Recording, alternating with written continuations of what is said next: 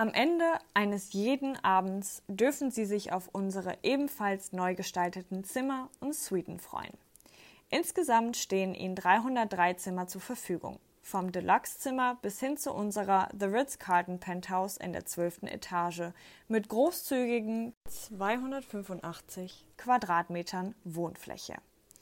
In unseren Zimmern und Suiten treffen wir wieder auf die drei Designthemen, die wir bereits aus den öffentlichen Bereichen kennen. Das Thema Art Deco wird beispielsweise in der Farbgebung sowie der Formsprache der Möbel aufgegriffen. Dabei gibt es für jede Zimmerkategorie ein eigenes Farbschema. In den Deluxe-Zimmern überwiegen die Töne Taub und Aubergine und spiegeln den Wechsel von Tag und Nacht in Berlin wider.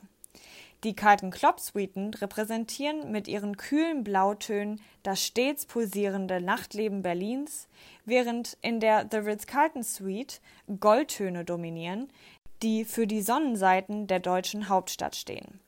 Die Cineastische Interpretationen finden sich unter anderem im Design der Minibar wieder, die in Anlehnung an Marlene Dietrichs Welthit Ich hab noch einen Koffer in Berlin in Form eines Schrankkoffers mit ledernden Koffergriffen gehalten ist.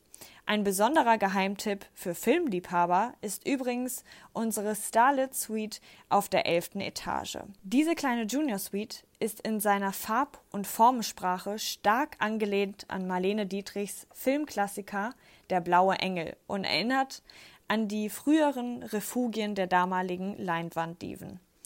Zudem haben sie hier von ihrer Badewanne aus den besten Blick direkt auf das Dach des benachbarten Sony Centers.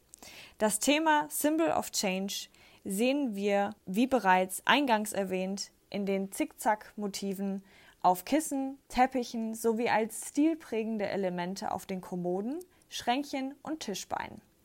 Die feinen Linien erinnern uns an den Potsdamer Platz aus der Vogelperspektive. Das kosmische Motiv aus der The Lounge wird ebenfalls in Leuchten und Lampen aufgegriffen.